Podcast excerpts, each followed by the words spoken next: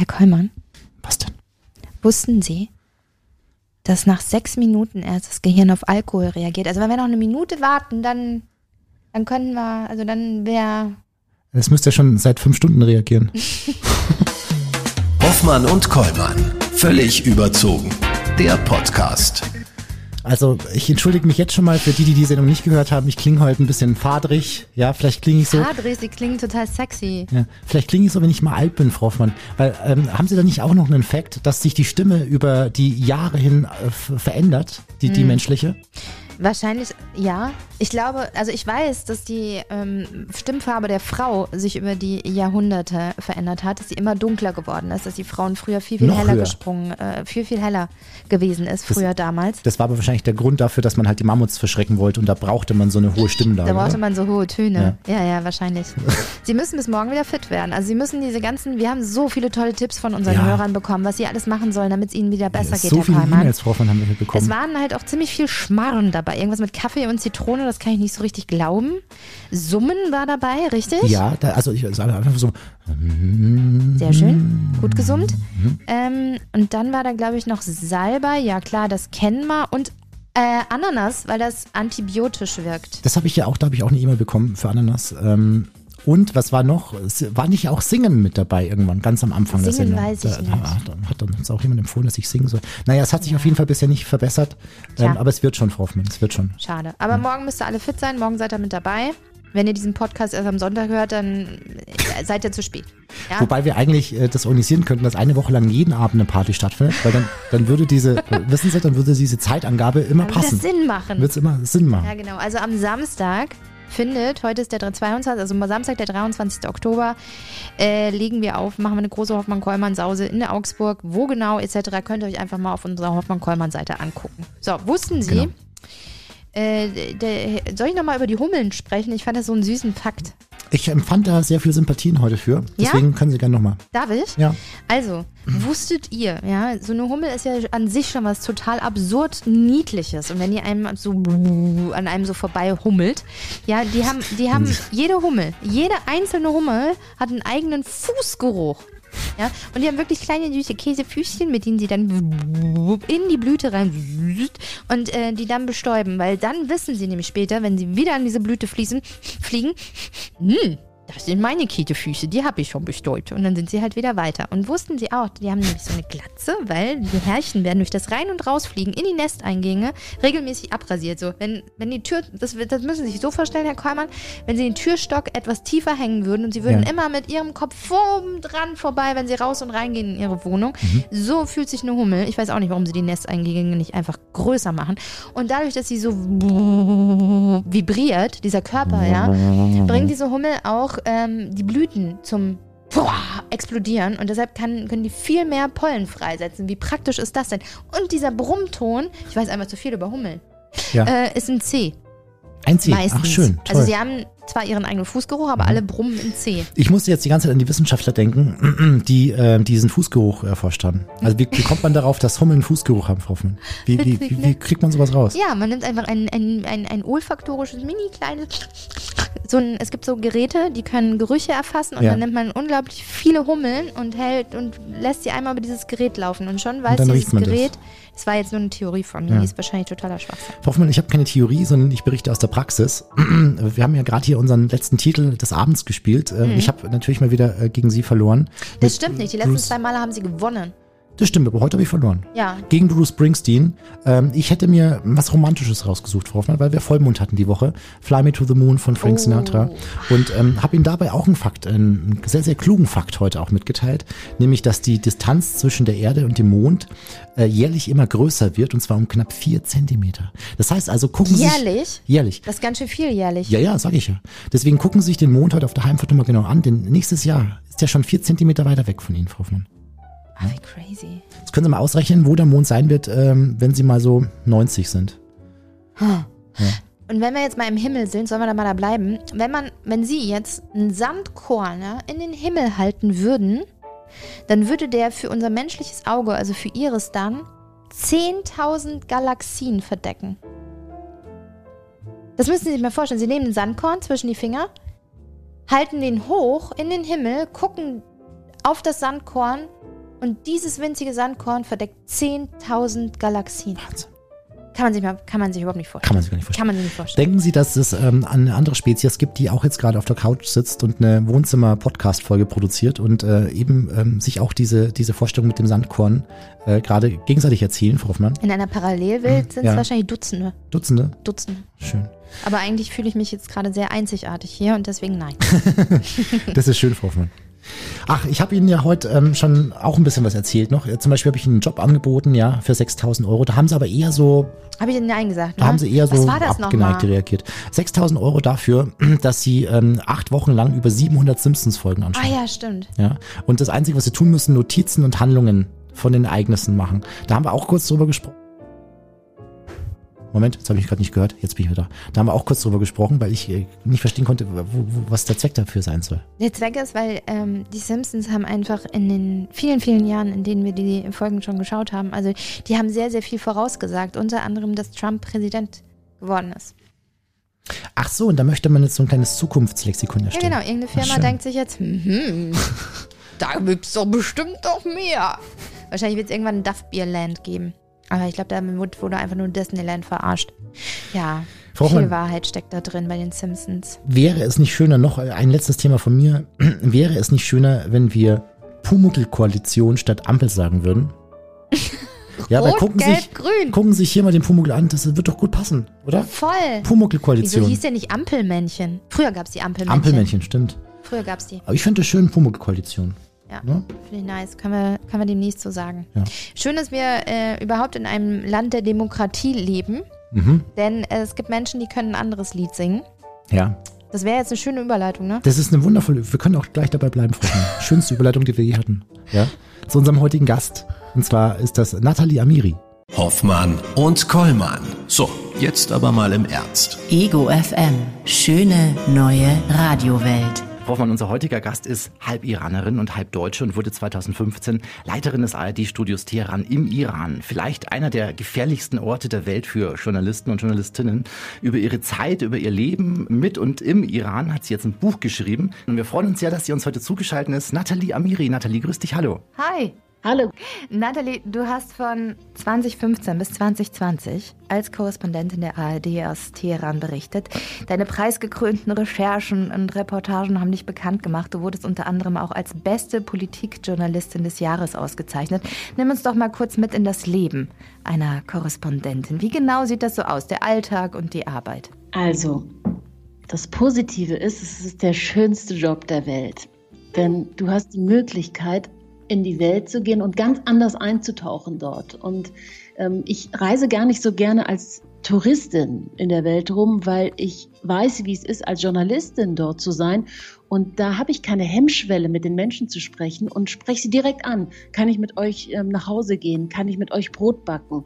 Ähm, könnt ihr mir zeigen, wie ihr lebt? Und dann tauche ich so ein in dieses Leben, in die Kultur, in diese ganz andere Welt, dass es einfach wirklich, also ich kann mir nichts Schöneres vorstellen. Und wenn ich zu lange in München bin, dann merke ich, wie unzufrieden ich bin mit allem. Und dann weiß ich, ich muss einfach wieder raus und muss wieder ähm, eintauchen in diese anderen Welten. Und hat dich das Fernweh, packt dich dann wieder? Ja, genau. Und, und du hast einfach diese Möglichkeit, dadurch, dass dir sehr, sehr viele Menschen auf der Welt ihre Geschichte erzählen wollen, sie gerne das transportieren wollen, auch nach Deutschland, ähm, hast du diese Möglichkeit, dass du eingeladen wirst und ähm, diesen, ja, diesen, diese, diese Einsicht, die bekommt man auch, wenn man sehr emsiger ähm, Tourist ist, glaube ich, so nicht. Mhm. Du hast fünf Jahre lang hast du das Ganze ausleben können als Korrespondentin der äh, ARD aus Teheran. Du hast das Land wahnsinnig gut kennengelernt dabei. Erzähl uns doch mal, was ist der Iran für ein Land? Also ganz anders als jeder, der nicht dort war, denkt, dass der Iran ist. Von außen denkt man ja schwarz, ähm, äh, dunkel verhüllte Frauen und ähm, düster und Mullahs und Todesstrafe und Atomprogramm und schlimme Politiker. Das alles gibt's auch, aber es gibt einen viel helleren, freundlicheren Iran, als man sich das von hier aus vorstellt. Und das ist das Land, das dein Herz berührt. Ich hatte mal zwei Freundinnen aus München dabei und die kamen nur übers Wochenende äh, mit nach Teheran und wir standen äh, nach 24 Stunden am Abend ähm, auf einer Brücke und Poletalbiat in, in Teheran und dort standen wir und waren umringt von lauter Iranern, die äh, meinen Freundinnen Tee anboten und, ähm, und Früchte. Und sie hatten wirklich Tränen in den Augen, weil sie gesagt haben, Natalie, es kann doch nicht sein. Wie können alle Menschen hier so freundlich sein? Wie können sie uns dieses Gefühl geben, in die Arme genommen zu werden und geliebt zu werden? Und das ist wirklich das, was mir jeder Tourist und jeder, der im Iran war, auch so mitteilt und mit einer kompletten Begeisterung ähm, wieder aus diesem Land zurückfährt mit einem ganz anderen Blick und mit einer ganz anderen Idee, mit einem ganz anderen Image, das er davor, vor der Reise in dieses Land hatte. Es ist einfach ähm, eine ganz großzügige, offenherzige, warmherzige Zivilgesellschaft, die unter diesem Regime leidet. Mhm. Deine emotionalen Worte, das, ja, das packt einen richtig. Jetzt habe ich auch Lust darauf, das kennenzulernen, diese Gastfreundschaft, von der du berichtest. Ähm, du sprichst auch selber fließend Farsi. Woher kommt denn das Interesse für den Iran? War der schon vorher da, vor dem Job? Ja, mein Vater ist ja Perser und äh, meine Mama ist Deutsche und ich bin ja in München aufgewachsen und wir hatten ein Perser-Teppichgeschäft am Isartor. Mhm. Und da bin ich auf Teppichen aufgewachsen ähm, und äh, mit Kardamom-Tee und ähm, Safranhähnchen und war natürlich schon sehr ähm, in diese in diese persische, liebevolle Welt eingehüllt, hatte aber nie persisch gesprochen. Mein Vater sprach immer nur Deutsch mit uns und ich war aber immer verliebt in das Land, in die Sprache, in die Menschen und habe dann am, am Viktualienmarkt als kleines Kind, vier, fünf Jahre alt, immer versucht, Iraner nachzulaufen, um ihre Stimme zu hören, um ihre Sprache zu hören, weil mich das so fasziniert hat.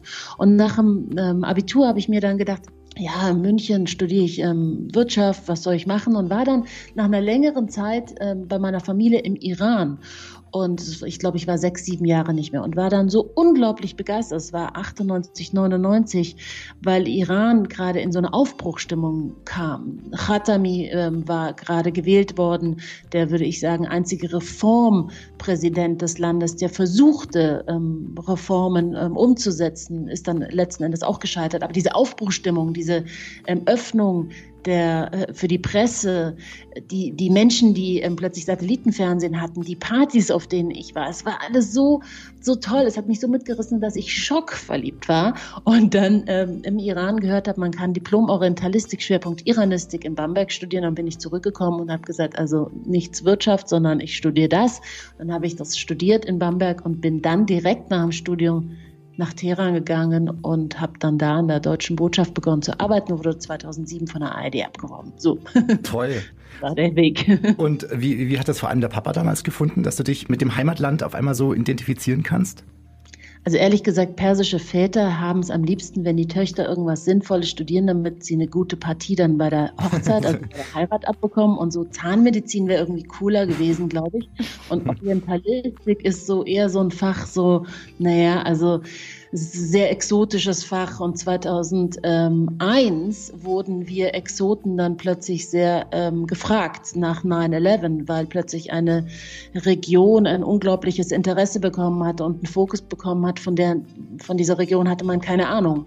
Und das hat sich im Grunde genommen bis jetzt gehalten. Und ich glaube, jetzt im Nachhinein ähm, sagt er, äh, war ganz gut, was ich studiert habe, aber so im ersten Moment dachte, äh, was willst du jetzt über mein Land und über die Geschichte und die Sprache und was soll das? Ja. Jetzt hast du auch unter dem Titel Zwischen den Welten ein Buch über den Iran veröffentlicht. Um was geht es denn da unter anderem?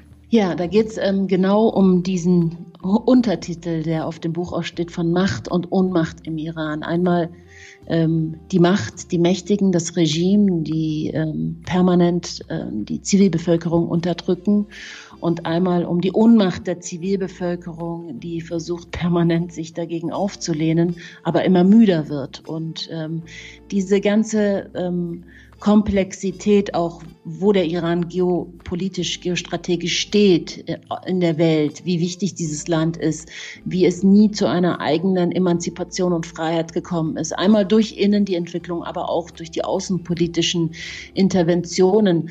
All das ähm, versuche ich in diesem Buch äh, darzustellen, aber nicht, dass es langweilig wird und nicht, dass es irgendwie ein Metaebene, ein Sachbuch wird, sondern ich versuche durch meine persönlichen Geschichten als, als ähm, Halbperserin, aber auch als Korrespondentin, die dort die, das ARD-Studio fünf Jahre lang geleitet hat, auch als, aus journalistischer Sicht, dieses Land zu beschreiben und die Menschen mitzunehmen. Und ähm, durch, ähm, also an meiner Hand sie in das Land zu führen und ähm, ein, ein, einer, eine Rezension über das Buch hat mich sehr berührt, weil darin stand, die Seele ähm, dieses Landes bringt Nathalie Amiri so nach Deutschland. Und das war so auch mein Ansinnen. Ich, das war mein Ziel, dass ich in einem äh, relativ kompakten Buch, es hat ja 260 Seiten, ähm, die Menschen nach dem Buch äh, nicht mit ganz vielen Fragezeichen hinterlasse, sondern im Grunde genommen den Menschen sage, guckt, das ist so der Überblick über das Land. Und jetzt versteht ihr die Psyche ähm, der Gesellschaft. Und jetzt versteht ihr auch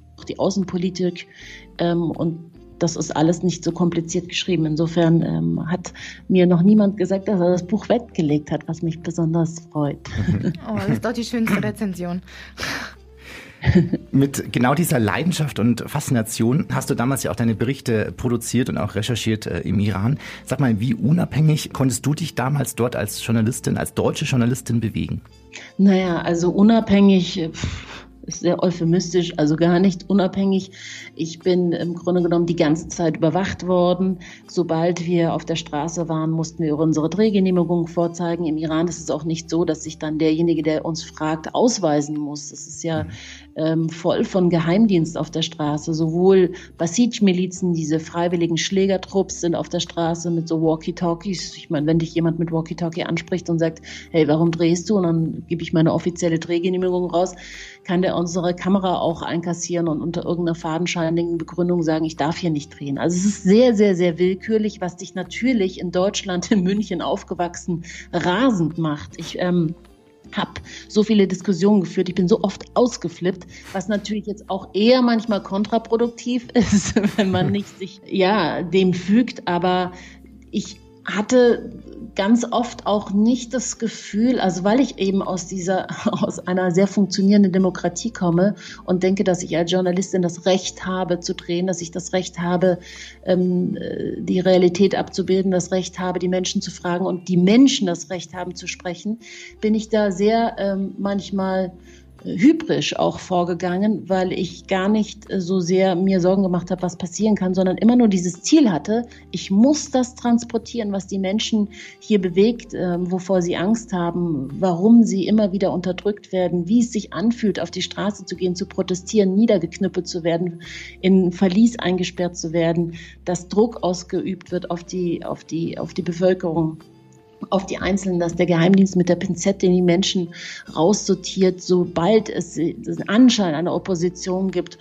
Und all das bei einer nicht vorhandenen Pressefreiheit, bei Staatsmedien, die nur ähm, ihre Propaganda ähm, verbreiten, hast du als Journalistin einfach das Gefühl, du musst da jetzt ans Ziel kommen, du musst es transportieren. Und das ist natürlich ein tägliches, permanentes Katz-und-Maus-Spiel mit dem System. Du versuchst sie auszutricksen, aber letzten Endes bist du als Journalist, bist ja, arbeitest ja nicht für den Geheimdienst, sondern das, was du ähm, produzierst, verbreitest du auch. Das mhm. heißt, letzten Endes weiß das Regime dann zum Schluss, was du gemacht hast und dann bekommt man wieder ähm, Drohungen und Pressekarte entzogen und so weiter. Aber ähm, das Ziel ist, ein Sprachrohr zu sein für die Menschen immer für mich gewesen. Mhm. Ist es bei den Drohungen geblieben? Weil du schreibst auch in deinem Buch, dass so erst im Nachhinein dir manchmal bewusst wurde, in welch gefährlichen Situationen du dann wirklich gesteckt hast. Welche waren das? Ja, gerade als ich das Buch geschrieben habe und dann nochmal so kompakt das alles vor mir hatte, war natürlich ähm, die, die Situationen, in der mich der Geheimdienst zitiert hat, in dem sie mir angedroht haben, äh, dass mir was passieren würde, wenn ich nicht kooperiere, dass ich nicht, ähm, wenn ich nicht das berichte, was sie wollen, dass ich dann nicht mehr ähm, einreisen darf, besser gesagt nicht mehr ausreisen darf. Dadurch, dass ich zwei Pässe habe, ist es natürlich auch ähm, etwas gefährlicher für mich, denn ich werde im Iran als Iranerin angesehen und würde dann ins Gefängnis kommen. Und im Evin-Gefängnis, das sehr berüchtigt ist Iran, in Teheran, ähm, da möchte niemand äh, reinkommen. Als politischer Gefangener, aber auch überhaupt als Gefangener möchtest du da nicht sein. Da gab es gerade geleakte ähm, Bilder aus diesem Gefängnis, die in den sozialen Medien zirkulieren. Und da sieht man im Ansatz, äh, wie mit den Gefängnisinsassen umgegangen wird. Also insofern, ja, war es eine ständige äh, Gefahr, die über mir schwebte, aber ich glaube auch ganz kitschig an Schutzengel, die mich auch umschweben. Scheint auch funktioniert zu haben. Ja. Nathalie, wenn man sich diese alten Berichte aus deiner Zeit im Iran mal ansieht, man findet ja heutzutage alles im Internet auch äh, nochmal vor, ähm, hattest du während diesen Dreharbeiten meist immer ein Kopftuch auf. Was für einen Grund hatte das und wieso hat dich diese Diskussion hierzulande, die es ja hier gegeben hat, so sehr berührt damals? Also mich hat es einfach genervt, dass die Menschen so fokussiert waren auf das Kopftuch, das ich tragen muss, weil es dort per Gesetz vorgeschrieben ist und jede politische Delegation aus dem Bundestag ähm, die Frauen mussten auch ein Kopftuch tragen und es ist nicht so, wenn ich das Kopftuch trage im Iran, weil es per Gesetz verordnet ist, dass ich es befürworte. Aber ich befolge als ähm, Gast in dem Land, als Journalistin der ARD die Gesetze, genauso wie wir wollen, dass hier auch die Gesetze von allen ähm, geachtet werden und umgesetzt werden. Insofern musste ich dieses Kopftuch aufziehen und ich habe sehr viel über den Kampf der Frauen gegen das Kopftuch und gegen das obligatorische Tragen von Kopftuch dort vor Ort ähm, umgesetzt und produziert und in Deutschland ausgestrahlt und darüber gesprochen. Mich hat einfach diese engstirnige Sichtweise ge geärgert, ähm, nur auf meinen, Fokus, auf, auf meinen Kopftuch fokussiert zu sein und dann sich daran zu echauffieren und darüber zu echauffieren, anstatt mir zuzuhören, über was ich spreche, und zwar über den Kampf der Menschen. Mhm. Und ähm, jetzt nehmen wir mal an, ich äh, reiße mir das Kopftuch aus Protest während einer Live-Schalte runter. Na super, dann freut sich die Islamische Republik und kann mich ausweisen oder sonst was mit mir machen und ich bin weg. Aber dann fehlt eben eine der wenigen Korrespondentinnen ähm, aus dem Westen, die vielleicht die Sprache versteht und die Machenschaften und die Spielchen dieses Regime versteht. Und man feiert mich vielleicht für zwei Tage als mutige Journalistin, aber am dritten Tag ähm, ist die nächste Schlagzeile ähm, Breaking News und ähm, ich bin nicht mehr dort. Also mhm. lohnt sich das doch nicht. Und diese engständige und einfach ähm, ja, kurze Sichtweise hat mich einfach sehr geärgert. Mhm. Also aufklären, informieren, aber ein paar gewisse Spielregeln gibt es halt doch. Ansonsten ist man raus aus dem Game. Es hat in deinem bisherigen Leben auch Momente gegeben, in denen du tagsüber aus Teheran von einer Anti-USA-Demo berichtet hast, auf der US-Flaggen brannten. Nachts bist du dann zum Flughafen gefahren und am nächsten Abend in München auf dem Oktoberfest warst du verabredet. Sowas ist ja auch zwischen den Welten und beschreibt ja auch diese Momente mehr als perfekt. Aber das ist auch ein bisschen absurd, oder? Ja, eigentlich ist es ab und zu auch so ein Mindfuck. Also, um es jetzt mal so krass auszudrücken, weil du wirklich, also, das ist ja ähm, kaum vorstellbar, vorstellbar, in so einem Regime ja, zu sein und dann die Menschen, ähm, die, die, von denen ihr jetzt auch gerade, von denen du gerade berichtet hast, ähm, auf einer Anti-Amerika-Demonstration Downwood USA schreien zu hören, brennende Flaggen ähm, und dann und dann stehst du da und dann ähm, singen alle auf den Bänken, ich war noch niemals in New York. Und du machst irgendwie mit. Und dann ist aber kurz diese, diese Flashbacks kommen dann und du hast diese Demonstrationsbilder und du, du im Kopf und die brennenden Flaggen und diese hassverzerrten Gesichter von den ja, Staatspropaganda-Menschen. Und dann eine Sekunde später wieder die, die Realität vor dir und die tanzenden ähm, Menschen, die alle glücklich sind und, und Spaß haben und in Freiheit leben und ihre Freiheit genießen, ohne sich dessen bewusst zu sein, glaube ich, ähm, was Freiheit und Demokratie bedeutet, weil wir ja unsere Generation nichts anderes kennen. Mhm. Ja, manchmal stehe ich dann auch auf so einer Bierbank und, und habe Tränen in den Augen, weil mich das so berührt, was wir hier an Freiheit leben dürfen und wie, wie wunderbar das ist. Und ähm, ich würde so gerne das den Menschen begreiflich machen, dass sie den Moment und ihr Leben hier viel mehr genießen müssen, als sie es tun, weil sie ein unglaublich wertvolles Gut haben. Was wir viel zu wenig uns eigentlich vor Augen führen, jeden Tag. Viel Ja. zu wenig. Ja. Nathalie, du musstest vor über einem Jahr vorsorglich den Iran verlassen, also auch deine Korrespondententätigkeit dort aufgeben. Es hieß, m, dir hätte sonst eine Verhaftung gedroht. Womöglich wärst du als äh, politische Geisel missbraucht worden. Was war denn der Grund dafür? Und ähm, hattest du auch irgendwie Angst?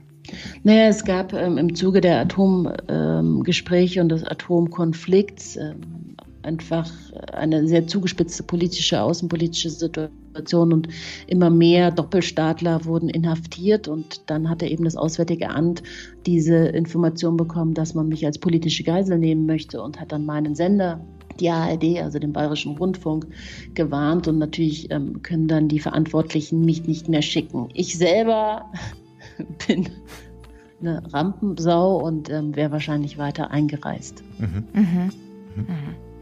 Da, da, da stellt sich gleich die, die nächste Frage. In deinem Buch schreibst du nämlich auch davon, dass du bei diesen Ausreisen aus dem Iran immer eine SMS-Nachricht parat hattest. Magst du uns mal kurz davon erzählen? Ja, weil ich ja sehr kritisch berichtet habe und weil ich ähm, sehr viele Themen ähm, angeschnitten habe und weil ich sehr viele Themen angesprochen habe, die eigentlich Tabuthemen sind, war ich natürlich immer auf dem Kicker des Systems. Und aber eine ARD-Korrespondentin kann man jetzt auch nicht so schnell loswerden. Das war irgendwie so meine Absicherung. Zumindest hatte ich mir das so zurechtgelegt als ähm, etwas ähm, beruhigende, als beruhigenden Umstand. Aber natürlich äh, war mir bewusst, dass jeden Moment ich rausgefischt werden kann. Und ähm, ich habe es einfach bei vielen miterlebt, dass sie ähm, vor mir äh, bei der Passkontrolle äh, rausgefischt worden sind und ähm, es hieß äh, Ausreise gesperrt. Und ich wurde ja auch Ausreise gesperrt. Mir wurde ja mein Pass bei der Ab Einreise abgenommen und ich sollte zum Geheimdienst gehen und so weiter. Und natürlich weißt du, wenn du diese ganzen Geschichten im Kopf hast und vor allen Dingen vor dir gesehen hast, wie die Leute rausgefischt werden, weil sie äh, politisch zu kritisch waren, weil sie protestiert haben, weil sie einen Eintrag haben beim Geheimdienst, dann ähm, weißt du, dass das jeden Moment passieren kann. Also hatte ich immer so eine vorbereitete SMS, ähm, also eine WhatsApp auf, in unserer ARD-WhatsApp-Gruppe, auf die ich nur noch hätte drücken müssen. Dass, ähm, und darin stand, sie haben mich, so dass zumindest mein Team und die Flüge gehen immer in der Nacht und ähm, Ne, wenn die jetzt nichts wüssten, dann denken die natürlich, ich bin abgeflogen und ich bin aber nicht abgeflogen, Mhm. sondern sitze in irgendeinem Gefängnis. Also insofern habe ich meinem Team in Teheran, ähm, meine Ortskräfte, denen immer gesagt, ja, entweder ich bin, ich sitze safe im Flugzeug oder sie haben mich. Okay. Boah, das war jetzt schon so ein Gänsehautmoment. Was hatten die Family dazu gesagt?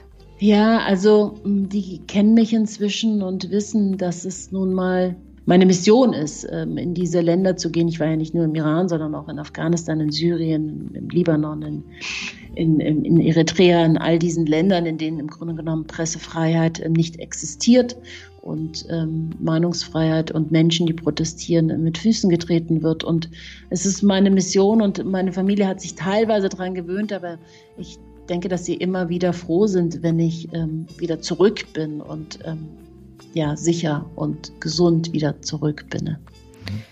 Jetzt hast du auch geschrieben in deinem Buch, die Veränderung muss im Iran durch die Frauen kommen. Du gibst immer wieder Frauen eine Stimme. Kannst du uns von den Frauen im Iran erzählen? Ja, auch die sind anders, als man denkt. Ich habe neulich auf ähm, meinem Twitter-Account ähm, ein Video gepostet. Das waren Zusammenschnitte von sehr, sehr mutigen Frauen, die ähm, sich gegen die Mullahs auf der Straße gewehrt haben und sich widersetzt haben. Und ähm, dieser Zusammenschnitt ist sehr eindrücklich, weil das wieder nicht das Bild ist, was du aus dem Iran hast, nämlich äh, Frau wird unterdrückt und sagt nichts. Das ist überhaupt nicht so.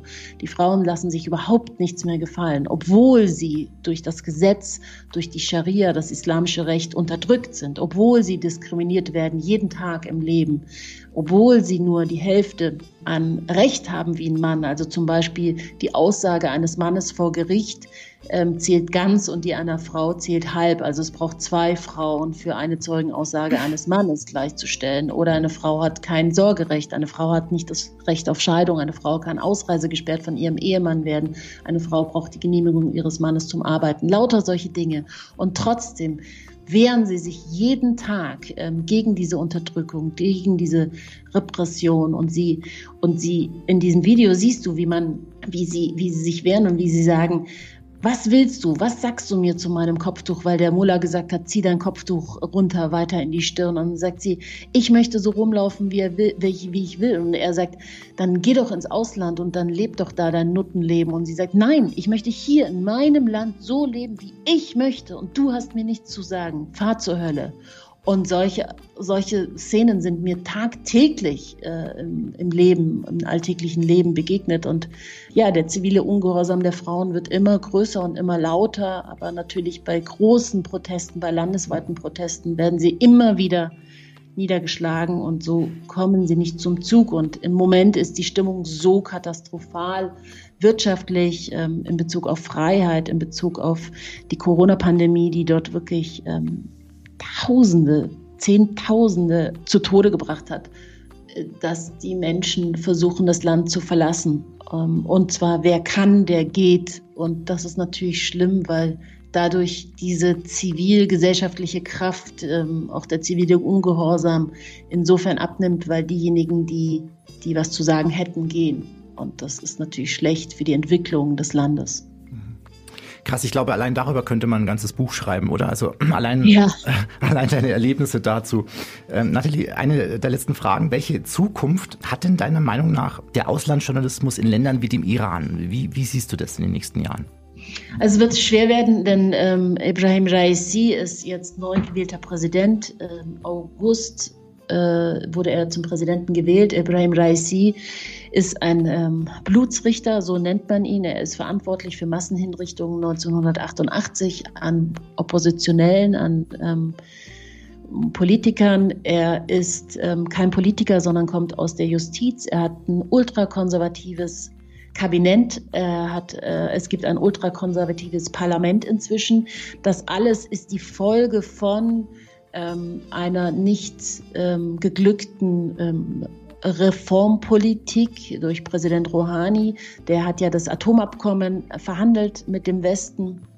2015, das war eine riesen Aufbruchstimmung, das letzte Mal im Iran, weil man dachte, jetzt wird man Teil des Westens, jetzt gibt es wirtschaftliche Kooperation, jetzt ähm, wird man wieder Teil der Welt, ähm, muss nicht sich schämen. Ähm, sehr, sehr viele Iraner sind zurückgekommen aus dem Westen, die ein Know-how in das Land gebracht haben, das das Land dringend benötigt. Sehr viele Investitionsvorhaben wurden ausgesprochen, die der Iran auch unglaublich dringend benötigt. Milliarden Deals ähm, gab es. Und dann ist Trump, ähm, der letzte amerikanische Präsident, einseitig aus dem Atomabkommen ausgestiegen, weil ihm die er sagte, Präambel nicht gefällt und ähm, die Stimmung ihm nicht passt. Und eigentlich hat der Iran und die Islamische Republik, in dem Fall muss ich ähm, das Land verteidigen, ähm, keinen Vertragsbruch begangen.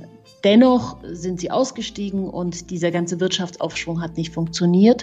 Das hatte zur Folge, dass die Regierung, die moderater war und ähm, auf eine Öffnung ähm, mit dem Westen hin gearbeitet hat, dann jetzt quasi ja, ihre Macht verloren hat und im Zuge dessen die Hardliner gewonnen haben, weil sie, die Hardliner, gesagt haben, naja, seht ihr, mit dem Westen kann man nicht verhandeln, wir hatten doch immer recht, ähm, also Tod Amerika ist unsere ist unser Slogan.